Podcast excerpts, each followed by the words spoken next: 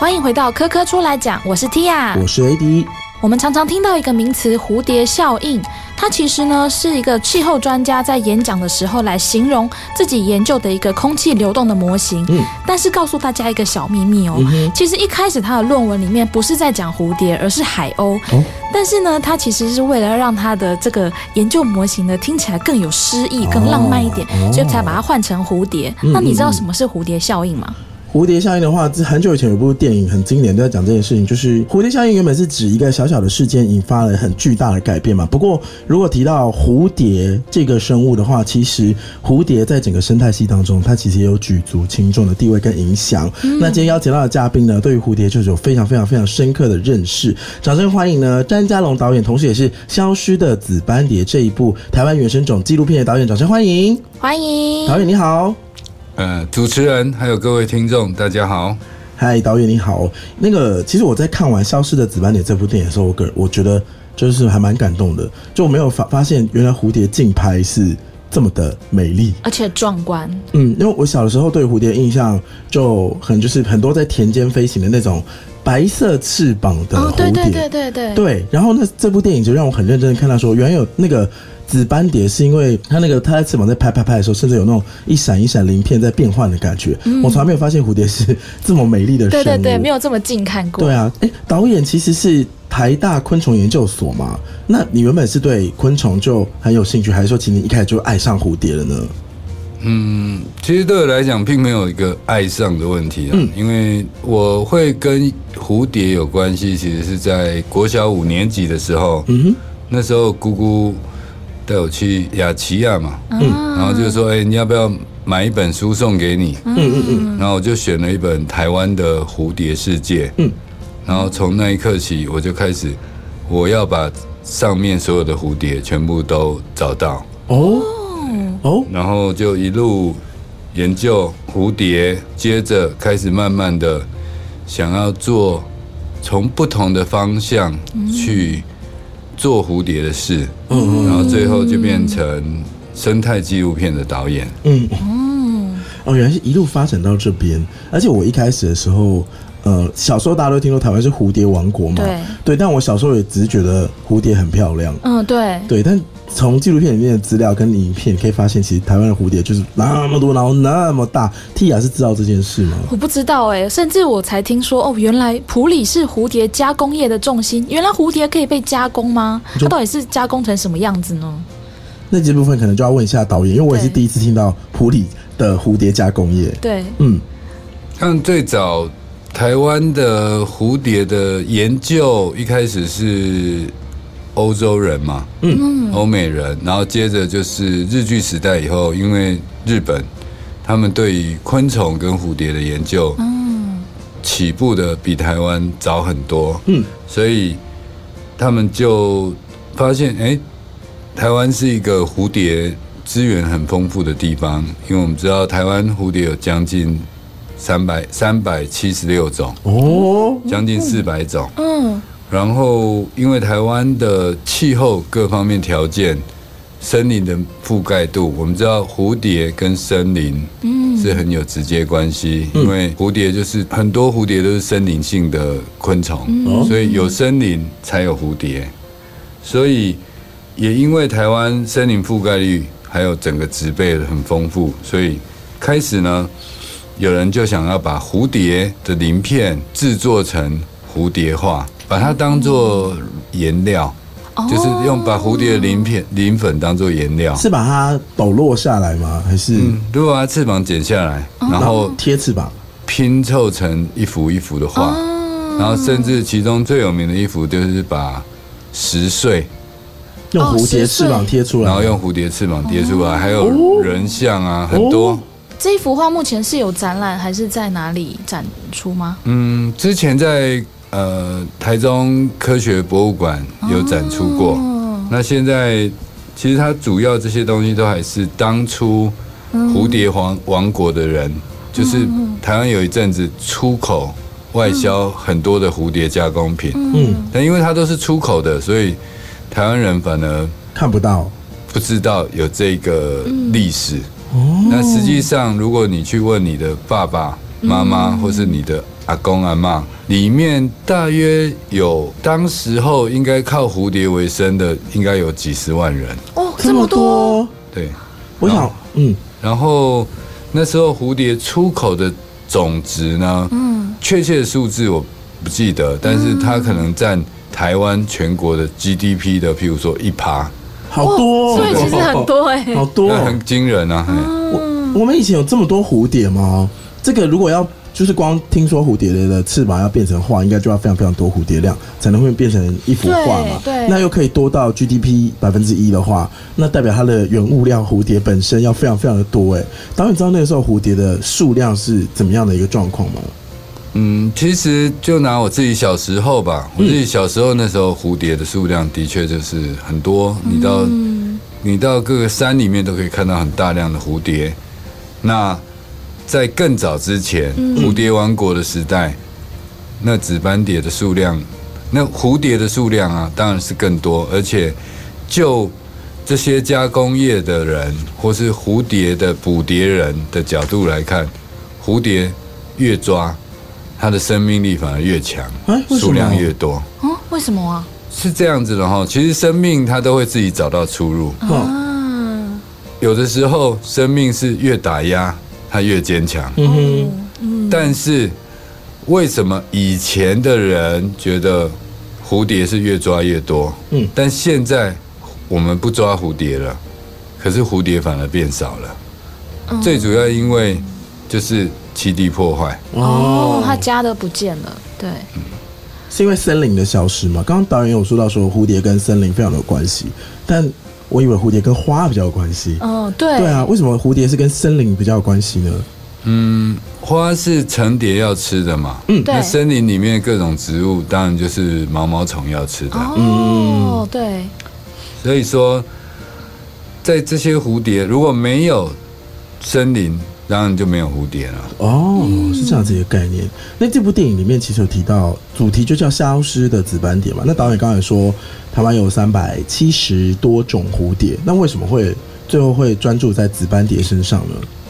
其实很多的蝴蝶，我们刚刚讲到森林里面，它们住在森林里面嘛。是，嗯，住在山上的蝴蝶，我们人类没有办法影响到它嘛。嗯可是台湾其实以前有平地森林，哦，但这些平地森林都被变成城市砍伐掉了，然哼，后都被盖了房子，对，嗯，这也就是为什么它变少的原因。所以有点就是会变成说，促使他们或逼迫他们一定要再往高山上去移动了。会会，的确是这样。就是说，我们现在看到紫斑蝶，哎，好，它好像是山上的蝴蝶，嗯但其实它以前是生长在平地森林里面的。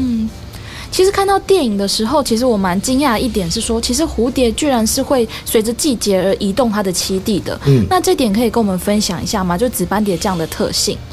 嗯，一般的蝴蝶到了冬天就会死掉，大部分的蝴蝶。可是有两大类的蝴蝶，一个是台湾的紫斑蝶，嗯，它到冬天它会到南部形成越冬型蝴蝶谷，叫做紫蝶幽谷。嗯，对。另外一个蝴蝶谷就是在墨西哥的帝王斑蝶谷。嗯哼，嗯，所以这两种蝴蝶都是会，就是会移动它们的栖地。它们的寿命有这么长吗？会超过一年，可以让它们这样子移动？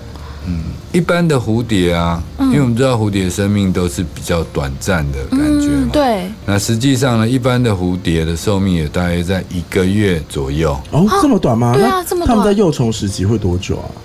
嗯，幼虫的时候大约三个礼拜。哎，哦，他们生命周期其实非常的短暂。嗯，对，但是紫斑蝶不一样，因为它要越冬，对要迁徙，对嗯然后还要找地方产卵，所以对对。在他的生命历程当中，他的寿命大约六个月，哦，最短，然后到十个月。哦，很长哎。对，可是他身体这么小，他居然可以飞这么远的地方、哎，嗯，小跟大，这就是人类的自己的观点啊。啊，就好像你觉得大就一定飞得远吗？其实不一定。嗯，就好像老鹰，嗯大型的老鹰，你看你会觉得它体型很大就飞很远，但实际上飞最远的是灰面鹫，它是一种很小的老鹰。哦，我听说大的老鹰都是好像用翱翔的感觉，嗯对比较多。那刚刚有提到说紫斑蝶，它这个紫这个颜色就是跟它的鳞片的特色有关啦。那它的鳞片会导致它产生什么样的视觉上面的光芒？可以请导演跟我们说说吗？但我们紫消失的紫斑蝶，其实这一部影片呢，嗯，最难的部分就是把紫斑蝶拍成紫色。啊，为什么？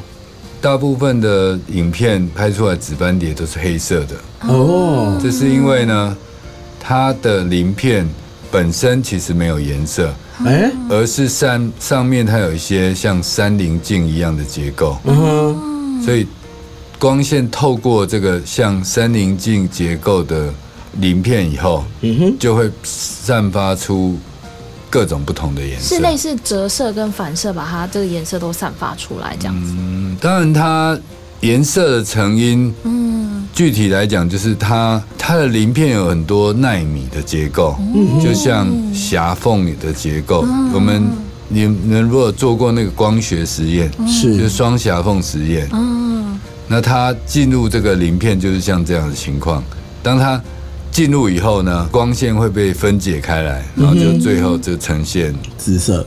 紫色或是粉，甚至粉红色。那这样为什么是说拍起来最难是紫色？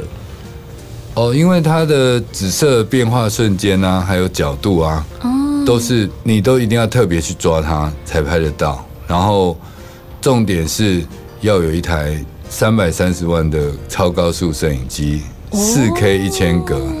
才有办法拍得到这么细的变化。对，哎，那我们肉眼看会是什么颜色啊？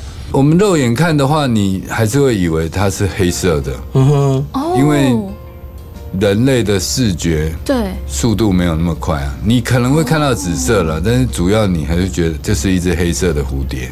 导演，我想问一下，因为我搜寻紫斑蝶或紫蝶有骨，可是我看到很多是枯叶的颜色，为什么会是这个颜色？对啊，对啊，因为它一般蝴蝶翅膀合起来跟翅膀打开会有两个不一样的颜色。嗯，通常翅膀合起来就是表示它在它在休息喝水。嗯，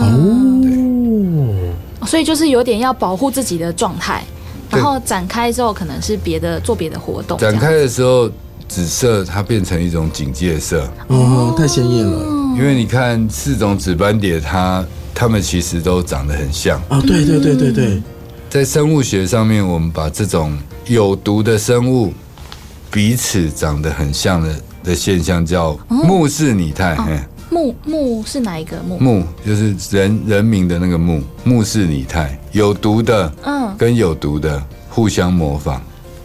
哦，穆氏，你看是一个姓氏啦。哦，对对对牧师的牧呵呵呵穆桂英的穆，对对对，哎，穆桂英的穆 讲的非常好。哎，刚刚导演有提到台湾有四种紫斑蝶吗？嗯，对，那我们在电影里面，其实我那时候看的时候，他有提供一个很可爱的口诀，教大家怎么分辨。嗯，但如果你不透过这个口诀，你其实也看不出来他们差 在哪里，因为他们身上就是小点点的位置不太一样而已。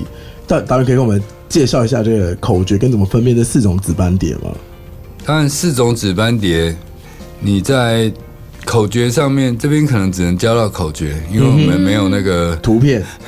大家看不到，啊对对看不到照片。嘿，我我当然可以讲了，嘿，嗯，就是小指小指点一边，对，就是它是在前翅的背面，前翅的负面有一个点，嗯。嗯，接着是圆圆翅点两边，圆翅点两边，就在前翅的中间，背面跟负面都各有一个点，嗯哼，丝翅有三点，姿势姿势有三点，在它的翅膀的前翅的中间负面有三个点，嗯。哼，然后最后是端子乱乱点。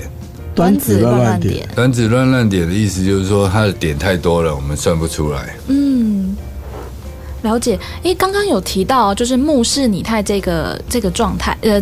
这这个现象。那我想问一个，就是一个小小的题外话，就是我们在看宝可梦的时候啊，大家应该很有印象，就是有一个八大湖。那八大湖基本上它在进化，在进化的时候呢，我们在玩游戏的时候或者在看动画的时候，它就有一招，就是会用它的磷粉去散发出一些有毒物质，再让对手可能中毒啊，或是对对对。那我想问一下，现实生活中这些蝴蝶的磷粉是真的有毒吗？因为看起来是有毒的颜色，但是是真的有毒吗？那这些磷粉又是做什么用的呢？一般蝴蝶的磷粉，大家最常去讲的就是说，到底它有没有毒？嗯，其实蝴蝶的磷粉呢，它就跟花粉是一样的意思。哦，有些人，少数的人会有发花粉症，哦，可是大多多数的人是不会有的。嗯，所以它基本上是一种保护自己、保护紫斑蝶或者是保护一般蝴蝶的一种物质嘛。磷粉的功能哦，嗯，对，磷粉的功能，其中一个最重要的功能就是，当它被蜘蛛网粘住的时候，它可以比较容易的脱身。哦，是哦，哦，有点像是，嗯，不好意思，有就鳞片鳞粘在那个蜘蛛网上，它就脱身。嗯，就像是我们在搓面团的时候需要有点手粉的概念是一样啊，的。对对对对，就是有一些颗粒在润滑。对对对对对，哦，原来是这样。嗯，可是我们一般看得到蝴蝶的蝶粉吗？我们可能看到有。有数量多到会变成像花粉症这样过敏吗？你去抓它，就会摸到抓它摸到，就会可能会沾到鼻子啊。哦，以前的人讲是说，闻到那个磷粉，鼻子会烂掉。那就这跟这严重吗？没有，那大概就是跟过敏有关。爸爸喜欢把小孩子的鼻子偷走一样，差不多意思。啊，闹他的意思 OK OK OK，导演在呃观察跟拍摄纪录片的过程当中，呃，就是因为有很多紫斑蝶迁徙的画面嘛，但其实我不太确定它是在很高的地方吗，它其实很容易看得见的。紫蝶幽谷哦，它是分布在它是紫斑蝶越冬的栖地的一个生物学的名词。嗯它只出主要出现在北回归线以南，然后大约五四百到五百公尺以下的低海拔山区。嗯，他们怎么世世代代都知道要去那个地方？是因为就觉得刚好，哎，飞到这里就觉得，哎，这里是很适合，对，适合定居的，然后就住下来了。还是说他们其实本身记忆里面有一些记忆，可以让他们知道说，就是要在这个地方。对于就是生物迁移怎么样去进行呢？怎么去完成这个简单讲不可思议的旅程呢？嗯，实际上，如果以鸟类来讲，它们就是由母鸟带着小鸟，嗯，老鸟带着带着菜菜鸟，然后去经过一趟又一趟，然后放进它的脑袋里面。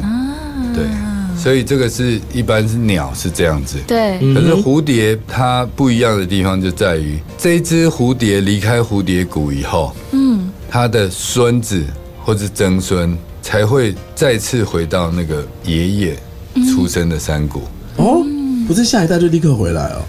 对，因为紫斑蝶的话，在台湾一年还是有个两代到三代以上，哦，所以，回来的时候，虽然台湾很小，但其实他回来的时候，他已经经历过很多时间，所以还是不一样是。六到十个月的寿命。嗯，对，所以其实大概会有两代左右。哦，是这样子哦。嗯，没有，也不是这么简单的划分，因为、因为台湾是所谓的亚热带型的气候，甚至是热带的气候，对，所以跟欧恩带国家的动物的迁徙是不一样的。嗯，我们不能用温带国家的，简单的讲，就是他们的教科书并不适合用在台湾，他们讲的故事也不适合台湾。嗯那这也就是为什么我们要去拍消失的紫斑蝶。是因为大家的生物学的知识，对还有保育的观念，其实都还落后，像台湾这个国家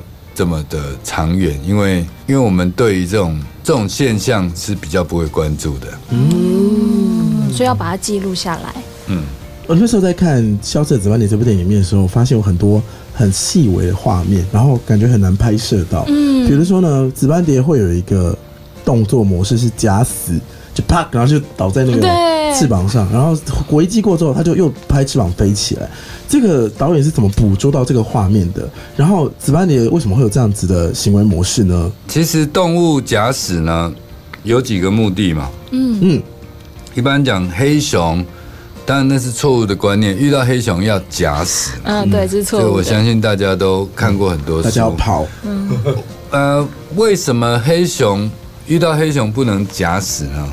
你们觉得是什么原因？因为它其实对于死的东西，它也会想要去好奇去，嗯，去摸。它能吃腐肉啊？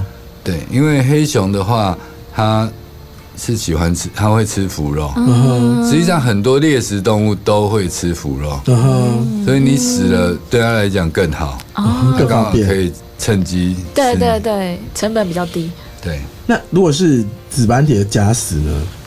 紫斑蝶的假死哦，紫斑蝶的假死呢，它还有另外一些功能，譬如说有鸟要吃它，它如果假死，它就可以用自由落体的方式掉落，哦，就是让鸟出乎鸟的意意料之外，出乎鸟的意料之外，就是它的飞行路径本来是怎么样，哎，突然就掉下来了。对，那个没有人能够捕捉到，因为它是。它那个比 Top Gun 还要厉害一百倍啊！就直接落掉。对，它是飞，然后遇到一下直接就假死。那很赶哎。可是那这样子的话，其他昆虫就不吃吗？嗯，实际上紫斑蝶它为什么我们刚刚讲目视拟态？对，它指的是有毒的生物跟有毒的生物之间互相模仿。嗯，那紫斑蝶本身就是有毒的。嗯，哦啊。你说整只吃下去就有毒吗？它是对于鸟类会有毒吗？还是对于其他昆虫？嗯，紫斑蝶的毒性呢，主要是对于鸟类哦，因为它它的毒性来源，其实如果你们去了解箭毒蛙，南美洲的箭毒蛙，嗯嗯嗯，其实箭毒蛙是没有毒的啊，有毒的有毒的是它去吸取别人的别对对。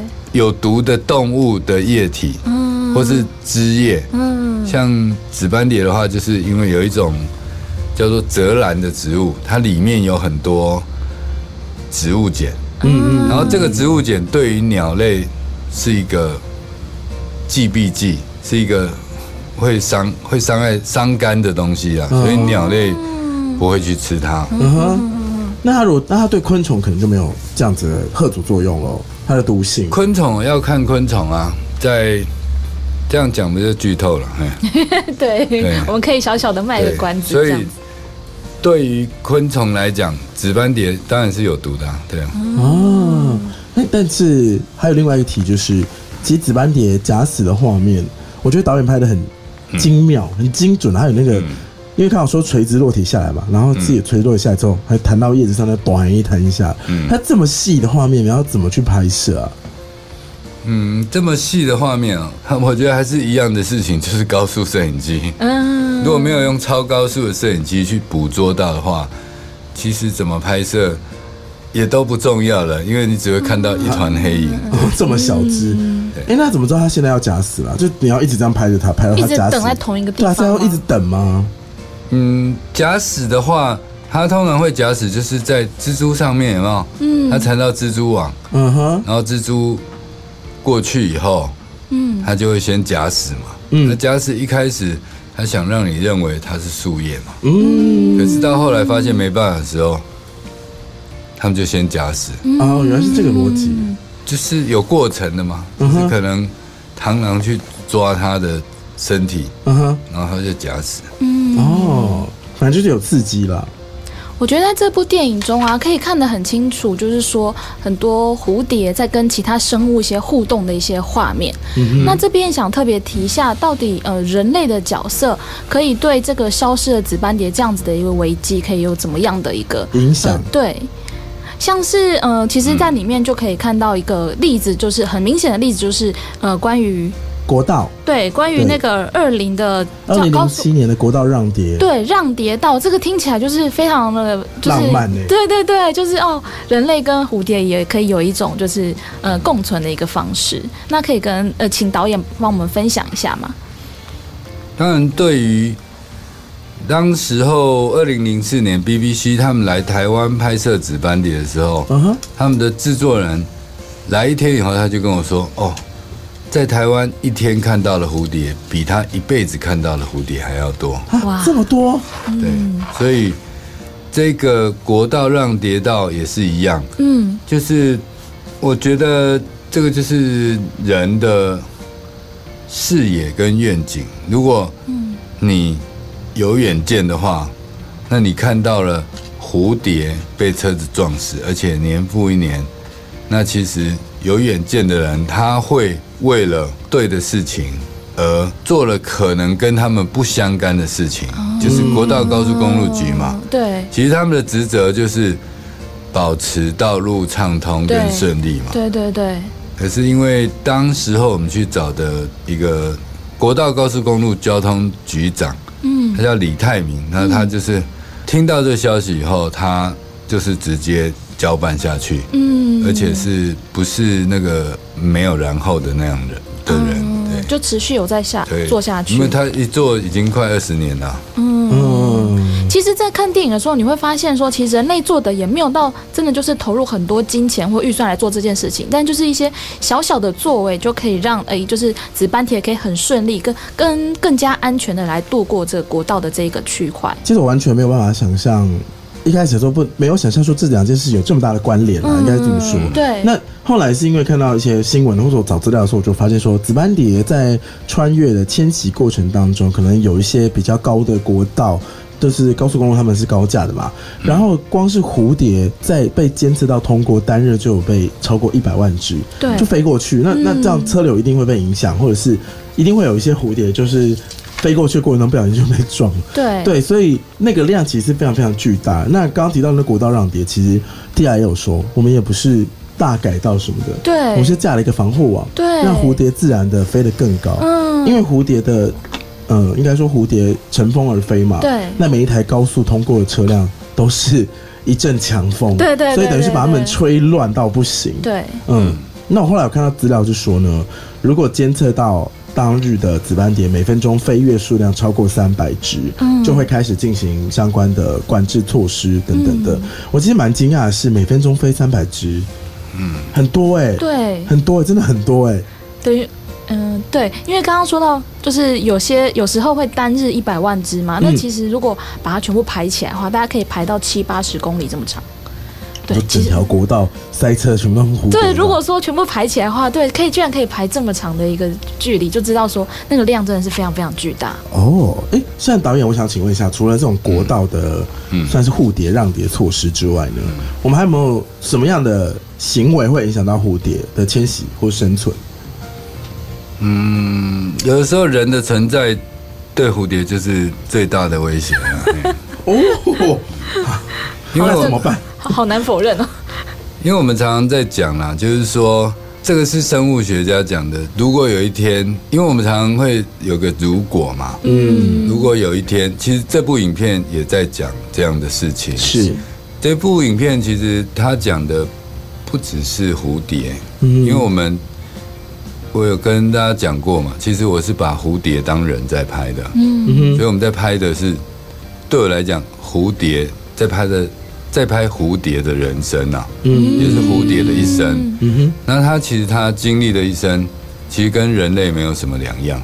嗯，对，所以紫斑蝶怎么讲？就是说，其实我们人类是没有办法影响紫斑蝶的，哦，所以片名叫《消失的紫斑蝶》。嗯，我们唯一会对它造成的影响就是它会消失。嗯那消失，譬如说它的消失，就像你消失一样。嗯哼，你你消失了，是因为你绝种了吗？嗯，对不，是嘛，对不对？你消失了，可能是因为你不喜欢这个地方了嘛？哦哦，哦，原来是这个逻辑哦，对对对，哦所以其实我们这部影片，大家常常讲纪录片，常常会说有一个沉重的议题，那但其实我们并没有这个沉重，其实我们的议题是反过来的，嗯。其实我们是一个反议题，议题。消失的紫斑蝶是一个反议题。嗯就是说，里面有讲到啊，如果有一天蝴蝶消失了会怎么样？哼，嗯。我们就会开始赏鹅。就是我们就开始对。观赏鹅，因为没有蝴蝶了嘛，我们就开始观赏其他美丽的事物啊，嗯对，就开始赏鹅啦。嗯。所以蝴蝶消失了，其实最最危险的是人嘛，因为蝴蝶离开台湾了。嗯嗯实际上蝴蝶已经离开台湾了，现在紫斑蝶在冲绳群岛，哦在日本东京都可以慢慢的找到了。嗯，它慢慢的已经它已经定居了，它定居在冲绳群岛了。嗯哼所以呃，蝴蝶消失其实是人的一个危机。嗯哼那蝴蝶回来了，就代表说我们可能是安全的。哦，所以你要想的是说，我们常常讲说，哦，生态纪录片就是就是在讲说，哦，蝴，呃，我们要保护这个生物。嗯为什么要保护它？因为我们是在保护我们自己，对不对？哦，如果它有一天消失了，我们就我们就会有危险的。但是实际上，消失紫斑蝶讲的是，如果有一天蝴蝶消失了，我们就要像 Elon Musk 一样，要有很有远见的，在思考移民火星的事情。可是紫斑蝶它在讲的是更深的，嗯哼万一你无法移民，要怎么办？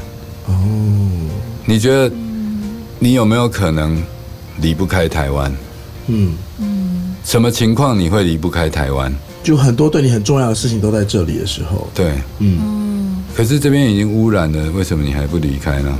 就离不开，因为那些事情很重要，或者是没有没有飞机，或是无处可去吧。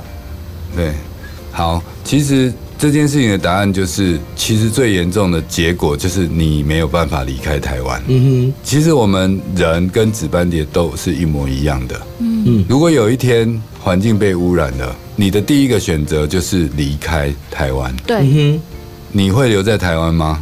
如果台湾污染了，你会留在台湾吗？如果我可以走的话，可能会走。对，嗯你就讲到最重要的事情了。如果我是有钱人，对，我有私人飞机，我一定马上离开，我一定会离开啦。对，可是就是有一个情况，你就是没办法离开，就是发生了核爆炸，嗯，就是核电厂爆炸了，嗯哼，嗯你有钱也离不开了。对，嗯，你现在唯你唯一安全的地方就是中央山脉最深处，这时候你们就要找我了，因为我最熟。我会爬山。而且知道哪一个地方是可能最不受污染，所以你可以赏蝶你知不知道意思？就是说，其实那个所谓生态的保育逻辑，其实是有问题的。嗯哼，因为保护生物不是为了保护台湾，保护让台湾好，而是你不要让有一天你无法离开台湾。嗯对，就是因为我们爱台湾，所以要保护台湾。其实不是，其实是你要预防有一天你没办法，你不要发生无法离开台湾的情况，哼，哦，所以我们才要保护生态。哦，对，不然到时候都来不及了啦。哎然后你也没办法做任何挽回了。对，对嗯，有的时候是不是有钱？有有很多事情是钱没有办法解决的事。对，说的非常的好。好，那台同样这个节目的最后还是要再次推荐一下这部这个张家龙导演所推出的台湾原生种纪录片《消失的紫斑蝶》，真的非常非常的好看，我很喜欢里面的画面跟音乐，然后里面会有一个很舒服的旁白，带着你去理解整个故事整个故事脉络，然后到故事的最后的最后，就是哎，我可以小小爆雷一下。最后的最后的那个画面很感动，就有一种生命循环的感觉。，啊对，不能暴雷。对我很喜欢最后生命循环的感觉。可是有人觉得说，啊，怎么这么平凡？怎么说？可是平凡才是最生命就是这么的平凡。对最深刻的所以，吧对，所以我要讲的就是说，大家常常都会有一个误会，就是说啊，我们看生态记录、看影片，就是要有，就是要感动。嗯，波澜壮阔。对，但是其实我们这部影片没有要你感动，嗯哼，我们要的是你认识了，然后知道了，珍惜要珍惜了台湾这么一个跟这么平凡，但却又这么特别美丽的紫斑蝶，嗯然后让小孩子看得很开心，嗯然后大人呢，一开始觉得这部影片好像很幼稚，嗯可是后来呢，他们发现原来幼稚的是他们自己，嗯，因为他们没有办法回到小时候了。哦，好，有一种空空的感觉。很馋呢、对，很馋的意味。我喜欢这个，我喜欢今天这个结尾。今天非常感谢张家勇导演到现场跟我们分享这么多这个导演拍摄纪录片背后的深意。但最后呢，Tia 还是有些资讯要告诉大家哦。对，今天跟大家分享这么多，为什么我们要保护紫斑蝶跟保护这些生物？其实也呼应了科教馆在四楼的生物多样性的常设展“轰鸣找家”的这一个主题。那其中呢，其实这个展览它有一大面的昆虫标本箱，里面有各种的昆虫，包括今天有提到了呃不同样的紫斑蝶，还有其他像是瓢虫啦、蜜蜂、螳螂等等的，跟它的跟蝴蝶息息相关的一些生物。那我们就在想，其实如果这片土地啊，是我们跟这些生物共有的一个家，期待呢人类可以找到更多让大自然生态还有人类的经济活动可以共存的方法。